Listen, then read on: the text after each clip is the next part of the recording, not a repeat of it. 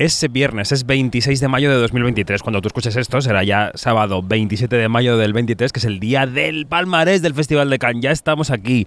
Em, y antes de empezar a analizar la última jornada de competición, tengo que contarte que este episodio es posible gracias al canal Cannes de Filming, porque todo lo que pasa en Cannes se quedará en Filming. Quinótico, especial Festival de Cannes con David Martos.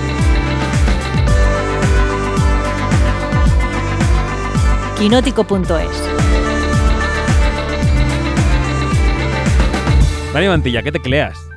Pues estoy tecleando los ganadores de una cierta mirada que acaba de salir hace unos minutos el palmarés, que ha sido eh, eh, para eh, How to Have Sex, una comedia un drama británico que se va a estrenar en España de mano de Avalon, que em, también rascó premio un día antes con Criatura de Elena Martín Jimeno.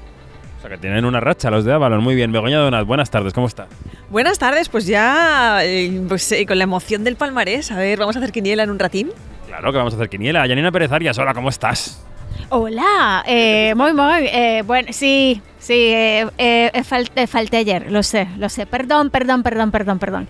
Este, pero es que estaba viendo Elemental, de la cual no puedo hablar hasta mañana.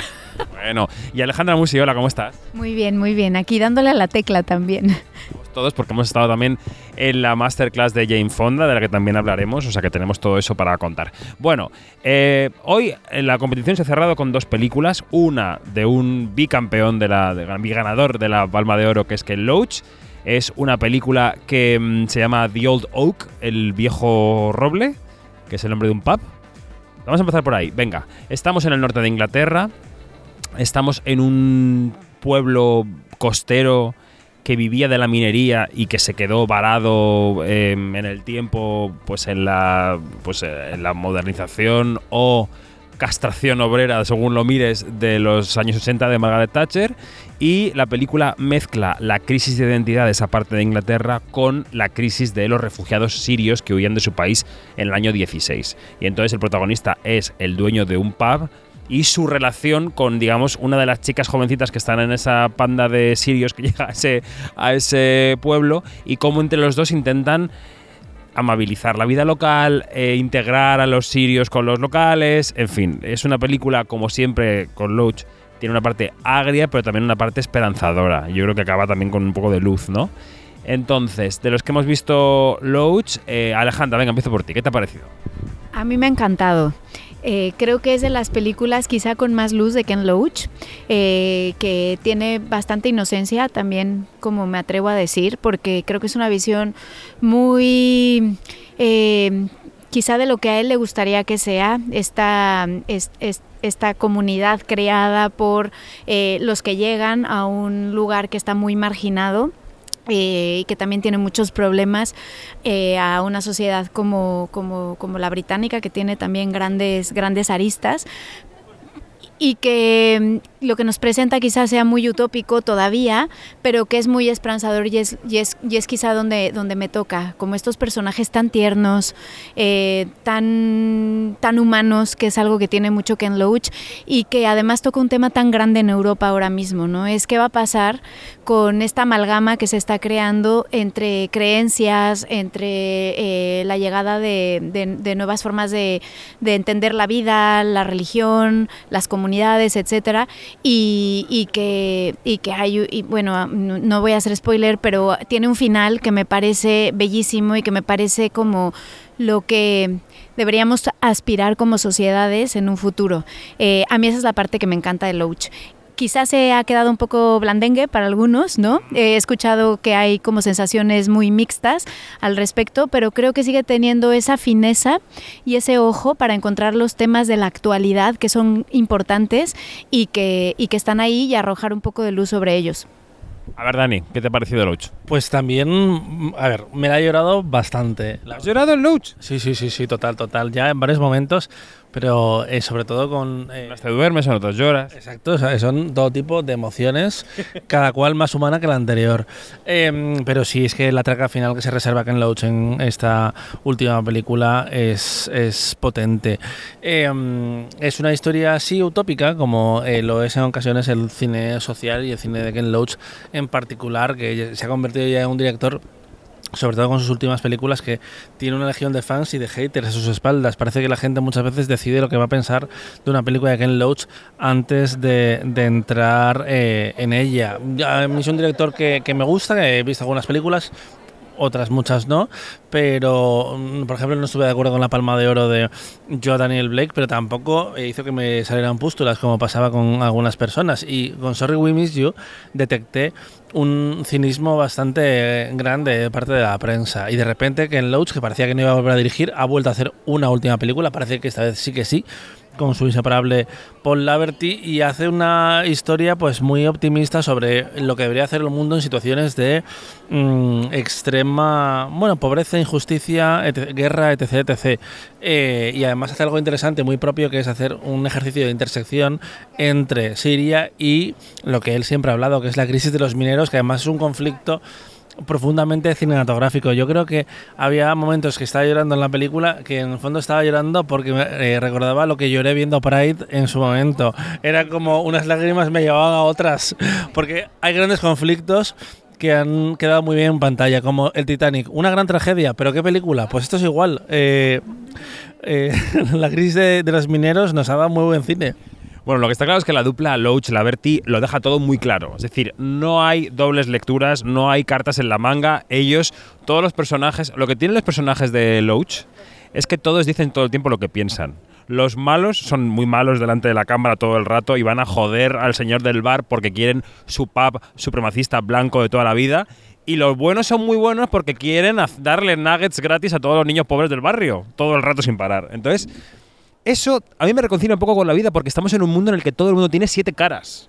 Entonces, esto está bien. Janina, ¿qué pasa? Sí, pero también es, eh, hay algunos malos eh, en Ken Loach y en esta película que tienen un momento de redención, ¿no? Y, y Se pueden cambiar de bando, sí. Y eso también eh, es como que, como- como decía Alejandra, es- le pone más luz a esa luminosidad, aunque sea...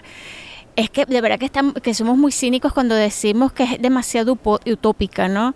Pero ¿por qué no? ¿Por qué no se puede dar? Yo creo que sí se está dando en la realidad, este, pero en, muy, en escala muy, muy, muy reducida.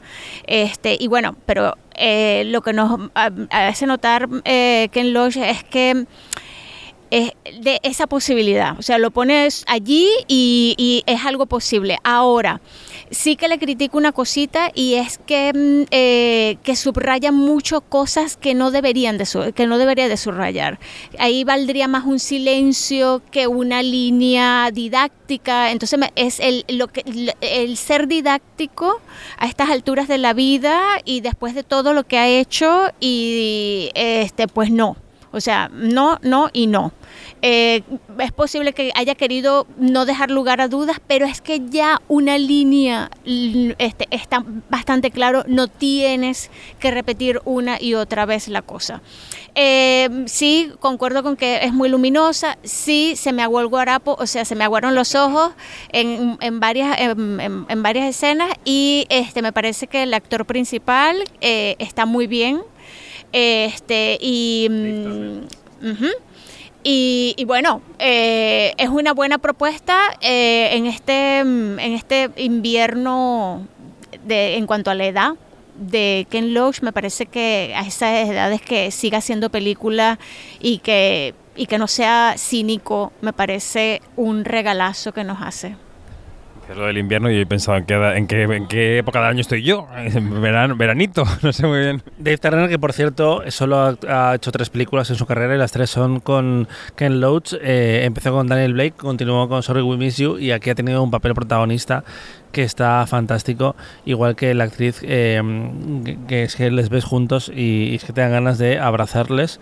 Eh, estuve contando en las entrevistas eh, que mm, había sido un proceso muy intenso porque Ken Loach quería hacer la película con gente de Siria que fueran refugiados reales, lo cual había complicado mucho el proceso porque no todo el mundo puede actuar, no todo el mundo está emocionalmente eh, preparado para participar en una cosa que cuenta su historia y así fue como encontró a eh, Ebla Mari que hace de, de Yala en la película y que está estupenda y que es otro personaje también que te quieres llevar. Bueno, Ken Loach por un lado. Luego está la película de Alicia Rohrwacher que dice Begoña Donat que es su palma de oro. Yo te voy a decir un titular que hemos leído en The Playlist que nos ha encantado que dicen em, ¿cómo, es la, ¿Cómo es el titular? Eh, la Quimera ya nos ha dado el mejor eh, arqueólogo eh, del Festival de Cannes, como metiéndose con Indiana Jones, ¿no? Entonces, vamos a plantear un poco la película. La película tenemos a Josh O'Connor, que es el Carlos de Inglaterra de The Crown, ¿no? De la segunda tanda de The Crown que em, es que es difícil de explicar la trama. Va, va a la zona de Italia, No la destroces, ¿eh? va a la zona de Italia a- en la que vive su amada, digamos, ¿no? Eh, va en un tren y eh, se dedica a cosas. ya he dicho que es arqueólogo, ya lo he reventado un poco, pero bueno, se dedica un poco a la arqueología. eh, y por ahí está también. Es que como todo se desvela a una hora de la a una hora de que empiece la película, Begoña, vamos a decir que también está Isabela Rossellini como en un casoplón. Y Isabela Rossellini da clases de música a otra chica que se llama Italia, que flirtea con Josh O'Connor. Y entonces no sé qué más, de- no sé qué más decir. Que Josh O'Connor habla en italiano casi todo el, tiempo y eso eh, nos Bueno, toca hablamos- la patata. Ahora hablamos de lo que pasa a la hora de la película. Begoña, a ver hasta dónde llegas tú. ¿Qué te ha parecido? Es una maravilla. Es una película multicapa que tiene muchísimas lecturas y que cuando terminas de verla te deja una tristeza muy profunda que no te abandona desde. Porque yo la vi adelantada, con lo cual llevo tres días dándole vueltas a, la trama. Entonces hay algo muy especial en Alice Rohrwacher y es su pasado como documentalista. Entonces, ese pasado como documentalista al final imbuye todo su cine y hay, tiene una manera de rodar con actores naturales que combina con actores consagrados que al final le da una, una mm, naturalidad a, su cine, una, una organicidad que, que no tienen otros, otras películas, otras aproximaciones al, al cine actual. Lo que me gusta mucho de esta película es cómo se habla de los mitos, cómo se habla de, de- esa arqueología que, evoca a Indiana Jones, como bien has dicho, en ese elemento épico, mítico, pero que en esta película de lo que te está hablando es a quién pertenecen esos restos. Eh, esos vestigios son de todos, son de quien los encuentra, eh, no decimos cómo se encuentran, y sobre todo me gusta, eh, conforme la voy pensando, esos guiños que hace el espectador, como por ejemplo ese personaje del que has hablado que se llama Italia, que en realidad es una brasileña y entonces lo que hace Alice al introducir un personaje que se llama nada menos que como el país que la ha acogido, es hablar del racismo que actualmente hay extendido en su sociedad, o como el introducir un personaje como el de Josh O'Connor, que es un, es un inglés mm, totalmente desubicado en el mundo, en- en una ciudad donde lo que hay una sensación de comunidad muy feliniana, muy de todos a una, eh, es ese contraste entre la persona que está en una situación de, de individualismo y el hecho de, sentir que hay un calor en el hecho de, de la vida en, en común que luego además se refleja en, en los márgenes que le gustan tanto a Alice Rohrwache eh, abordar en su cine, pero no los márgenes como algo marginal, sino los márgenes como una posibilidad de, de- de vivir otra, otra vida. Creo que mm, ha quedado bastante claro por qué es mi palma de oro. Sí, lo que no ha quedado claro es la trama, porque vamos a decir una cosa, no vamos a revelar la trama, porque la- el mecanismo de la película es que pasas una hora sin saber muy bien qué narices está ocurriendo allí, hasta que en una reunión de Josh O'Connor con sus amigotes de ese pueblo, uno coge una guitarra, como si fuera un trovador medieval, y te canta la historia. Te canta este señor, es ta ta ta ta, ta, y ha venido a este país, ta ta ta ta, ta, y va a hacer esto, ta ta ta, y tiene este objetivo, ta ta. Entonces tú dices, es como el, es como el monólogo de Marisa Paredes delante de la hoguera de, de Tigriño, cuánta saudade, pero en la quimera. Y luego Josh O'Connor, más que Indiana Jones, es eh, Harry Dean Stanton en París, Texas. Es un señor con un traje sucio que va, que cada vez se ensucia más, va por sitios. Dani. Es que has traído ya demasiadas cosas. Por cierto, lo de Italia, ese truco ya se lo inventó eh, Sergio Castellito hace 20 años con No te muevas, que Penélope Cruz hacía de una mujer albanesa, si no me equivoco, eh, y también se llamaba así, representaba como la sociedad italiana la, trataba. A ver, Begoña la vendió mucho mejor que cualquiera de nosotros, eso está claro. Am, yo me quedo con las aventuras de ver a Josh O'Connor muy triste, muy lánguido y hablando italiano. eh, Verla dos filas en el pase que la has visto a dos es filas. que estaba. eh, mm, he visto a Dios, básicamente. Bernarda veo a Dios, ¿vale? Eh, pero, pero sí, sí, sí. Él se ha aprendido italiano, o al menos fonéticamente, y ha hecho este personaje que él tiene. eh, tiene su objetivo más inmediato, que es, es un- es ser un arqueólogo que busca cosas para personitas. Y yo- mientras él eh, tiene un anhelo sentimental porque está obsesionado con una eh, novia a la que perdió. Bueno, eh, aparece sus, en sus pesadillas y en sus sueños. Además, los sueños están representados en el formato de cuatro tercios, pues, porque es una película que va cambiando de, de estilo de formato con 16. mm, espera, 4 tercios, 35 milímetros y 16 milímetros especial. Y, te va jugando ahí con la imagen eh, Error Watcher. Sí, lo he leído. Hay dos tipos de. eh, aparentemente. He estudiado. Eh, aparentemente hay dos tipos de 16 milímetros, yo eso no lo sabía. Eh, y uno de ellos es en 4 tercios, que es cuando eh, él se comunica de alguna forma con, con. ¿Cómo se llamaba la novia? Justi Benjamin, a veces Justiniana. No, y luego esta. Y el final es maravilloso. El final es una cosa tan poética, tan cookie, tan. Horterita también. Pero yo creo que lo bonito Bueno, también tiene que ser un poco hortera. Tampoco Eh, hemos dicho que tiene una parte un poco, no sé si decir sobrenatural, pero tiene una parte que él encuentra estos restos porque le dan vaídos. Y entonces, "Ugh, aquí, y entonces se cae, ¡pum! Y aquí hay una vasija. Em, a mí eh, me parece que la película está muy bien puesta en todos sus órdenes. Yo no he conectado emocionalmente con la película. Puede que esté podrido por dentro, puede que esté muerto incluso, sí.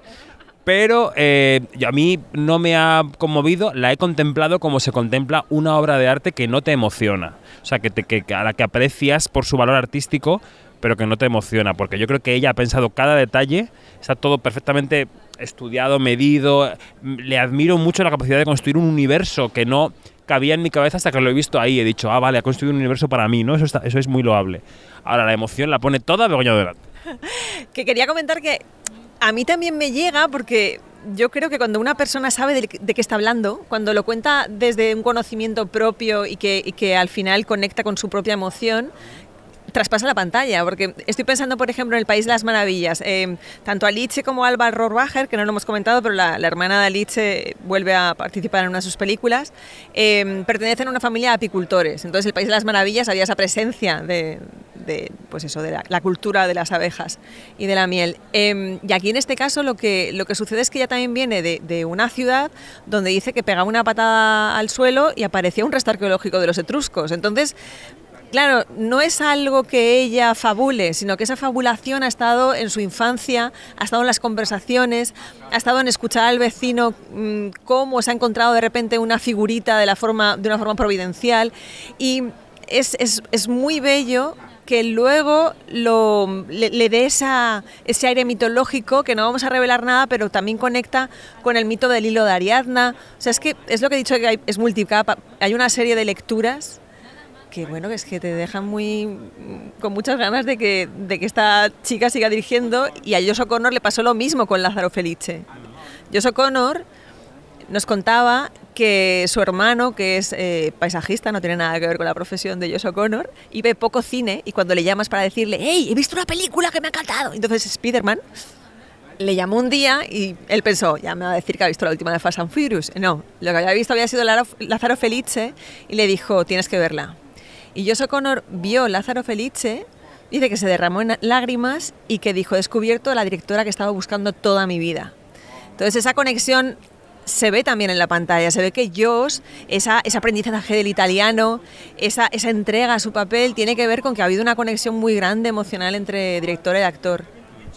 Yo, lo que- quizá lo que me pasa con la película es que em, me siento un poco engañ- engañado con las estructuras demasiado forzadas en los guiones. Es decir, no me gusta que se juegue conmigo mucho. Me, me- me gusta, el, me gusta el misterio de ir descubriendo una trama, pero hasta un punto. Yo creo que eh, esta estructura es un poco extrema en el sentido de no enterarte realmente de qué está pasando hasta que hay un momento de explicación. Y a mí eso me ha dado un poco de vuelta la cabeza y está un poco viéndola un poco de culo. Pero bueno, quiero decir que a lo mejor soy yo. A mí eso me pasó con Broker, por ejemplo. Al no haber leído nada sobre ella ni saber lo de su estructura, yo llegué bastante tarde al chiste eh, y me incorporé un poco tarde al proceso emocional de la película, que mm, creo que también me ha pasado un poco con, con La Quimera.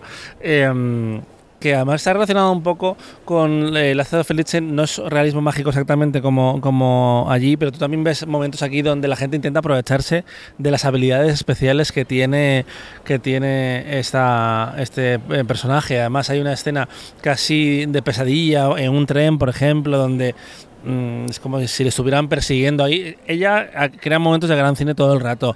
Y además me llama la atención porque estaba mirando todas sus jefas de equipo, eh, como Helen, la directora de fotografía, eh, mm, son mujeres. Ella está rodeada de mujeres todo el rato. Eh, La, la comunidad que retrata también está habitada por mujeres, como Isabella Rossellini, que no has dicho nada, pero te, había encantado viendo la película. Y estaba muy también muy mm, como reina de la proyección ahí en el palais con, con Fremont, que ha sido una, una reacción bastante emocionante del- de la gente. Siempre que hay eh, los invitados, por eso nosotros no hablamos de las de las em, ovaciones, los minutos, porque mm, muchas veces tiene Es una gilipollez. es una tontería, tiene que ver con eh, la energía igual que hay en el momento, pero sobre todo con la fama de la persona ahí. Pero bueno, parecía que ahí sí que había como cierta conexión con, con la película. Porque también, a ver, el público de, Cannes es bastante sofisticado, aunque hay gente de, de todo el mundo de la industria, prensa, es una mezcla bastante variada, pero no es un festival abierto al público. Así que tiene sentido que una película como esta pueda encajar en un festival así.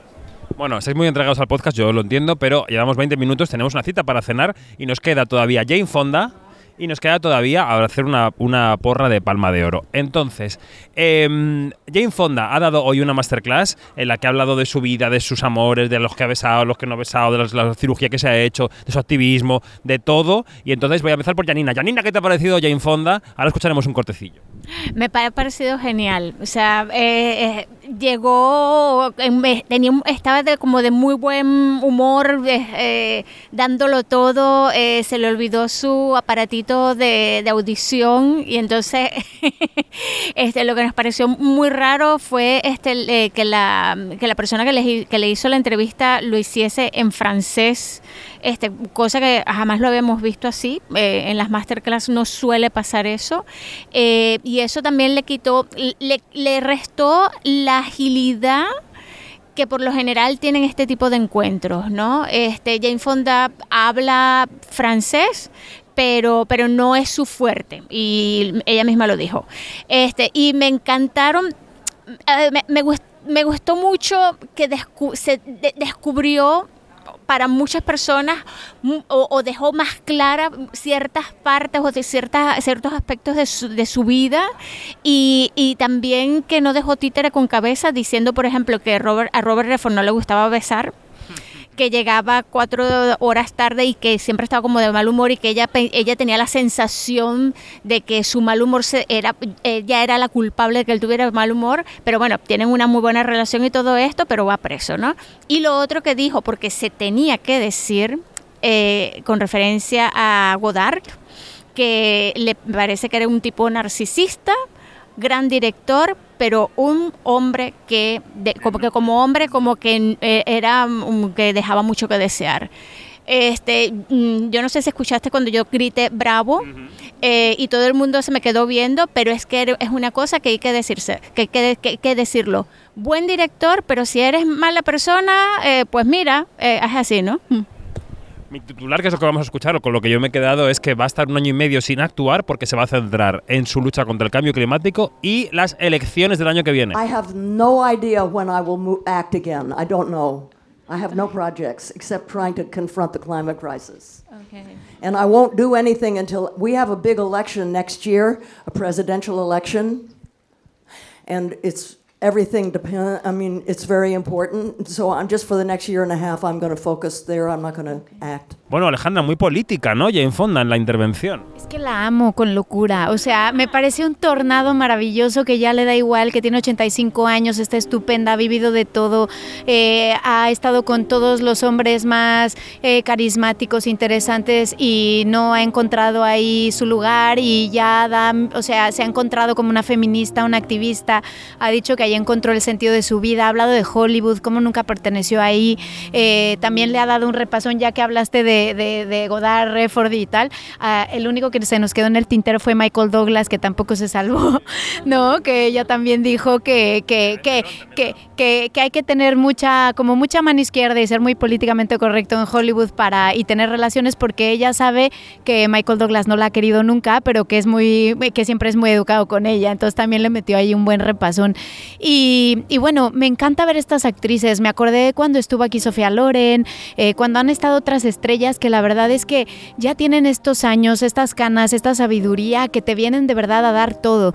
Y creo que aunque la moderadora era mmm, nefasta, porque de verdad, o sea, las preguntas, todo, ella ya tiene tantas tablas, es tan auténtica y sabía tanto lo que quería venir a compartir y decir que tomó el estrado por eh, lo hizo suyo y nos regaló una de las mejores masterclasses que hemos tenido en Cannes. Bego.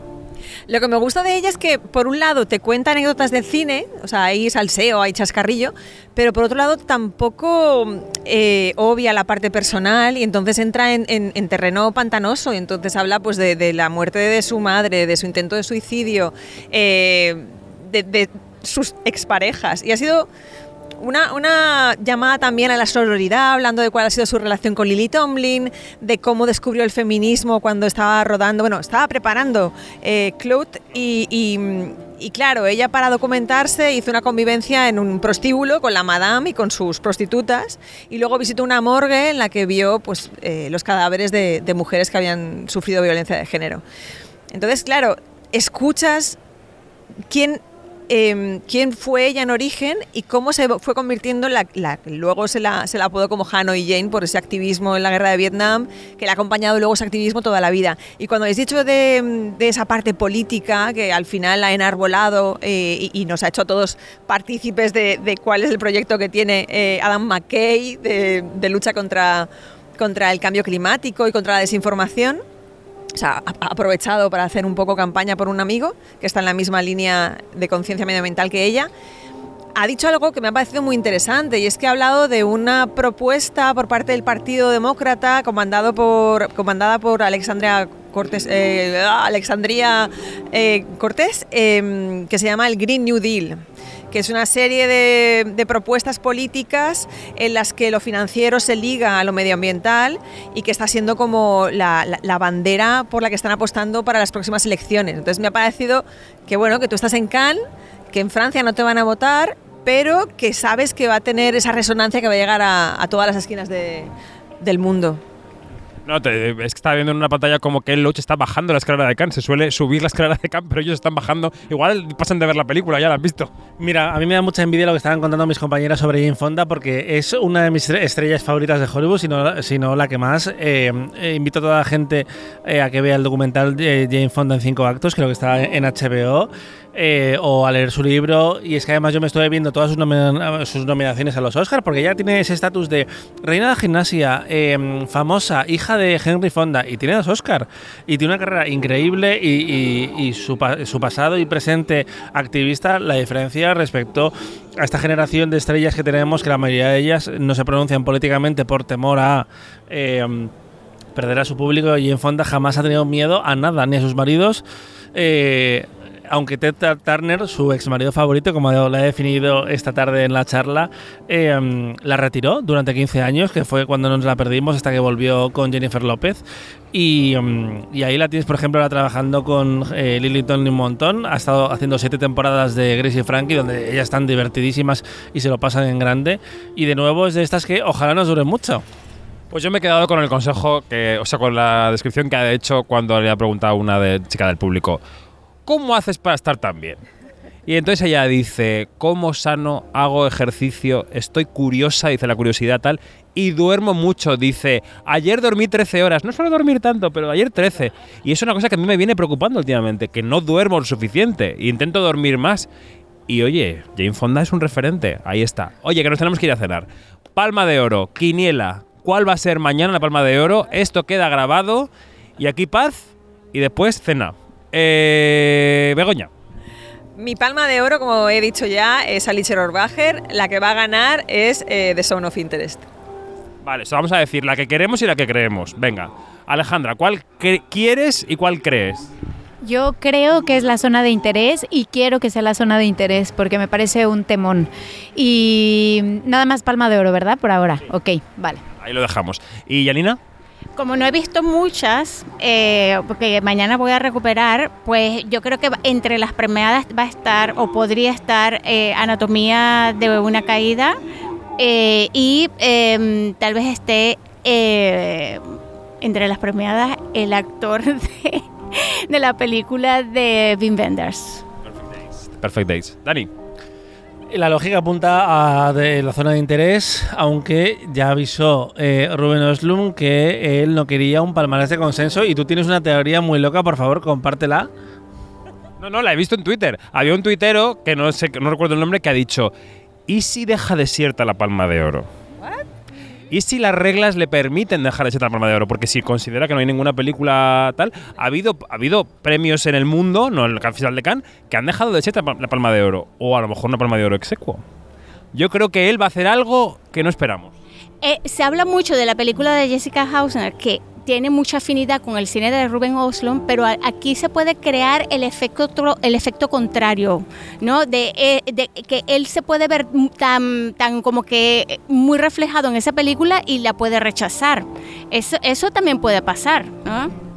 Yo creo que vamos a ver cositas. Venga, Dani, una favorita. Eh, anatomía, anatomía de una caída, espero que esté en el Palmarés y creo que es el premio de interpretación femenino claro.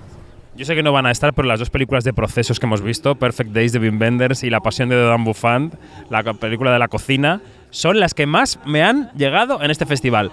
Y si tengo que elegir entre las que suenan, a falta de ver la turca, a falta de ver las hierbas secas, que la veo mañana, eh, para mí Anatomía de una caída también debería estar en el Palmares. Y Kaurismaki puede estar ahí con un, un gran premio del jurado o un premio especial del jurado, creo yo. Y ojo, Club Cero, ¿eh? que estábamos hablando, lo que decía Janina, pero ojo, porque yo creo que ahí está el guion, por ejemplo. Y se nos ha olvidado Monster de Coreeda, que fue en los primeros días se quedó muy olvidada y es una película eh, muy conmovedora y muy bien hilvanada. Pues hemos dicho todas las del Palmar, todas las de la sección oficial. Y por cierto, antes he hecho una referencia a Coreeda diciendo eh, broker y me refería a Monster. Dani, hasta el último día. Bueno, claramente estamos viendo que Ken Loach ha venido a presentar la película y no se está quedando, se está volviendo al coche. Ah, que ya han terminado la película. ¿Y sabes lo que no ha empezado todavía? Nuestra cena, David. Así que, por favor. Es que pensé que empezaba ahora. Como yo la he visto por la mañana. Nosotros, viene el libanés con nosotros. Ah, perdón. Perdón. Pues nada, que vamos a cenar a un libanés. Todos vosotros y vosotras, eh, será sábado por la mañana, desayunad fuerte.